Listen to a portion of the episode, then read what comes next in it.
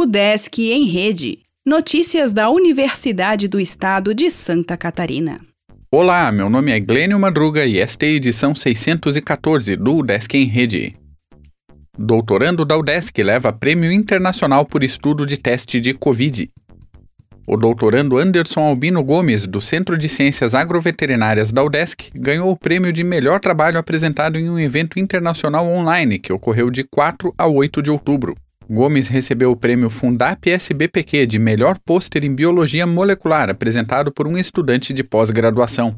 O desenvolvimento do teste inovador para diagnóstico da Covid-19 aconteceu no Laboratório de Bioquímica da UDESC Lages, onde os pesquisadores do Programa Multicêntrico de Pós-Graduação em Bioquímica e Biologia Molecular formularam um kit mais rápido, mais simples e mais barato que os oferecidos atualmente. Eles produziram um peptídeo, ou seja, uma molécula que reconhece o vírus e se liga a ele. Depois acrescentaram estruturas químicas que servem como sinalizador e identificam o vírus. A vantagem do novo teste é que o material coletado dos pacientes não precisa passar por várias análises. O DESC abre editais de programas voltados à internacionalização, ProEvem apoiará a participação dos professores em eventos, enquanto a ProIntPG auxiliará estágios curtos. Podcast explica como obter ajuda para pós-graduação nos Estados Unidos. Produzida pelo Intercâmbio, série Educast USA apresenta episódios sobre programa de oportunidades.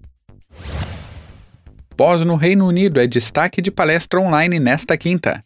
Programa Chevening, que inscreve até novembro, fará apresentação online para os alunos da UDESC. Câmara de Administração e Planejamento realiza a sessão.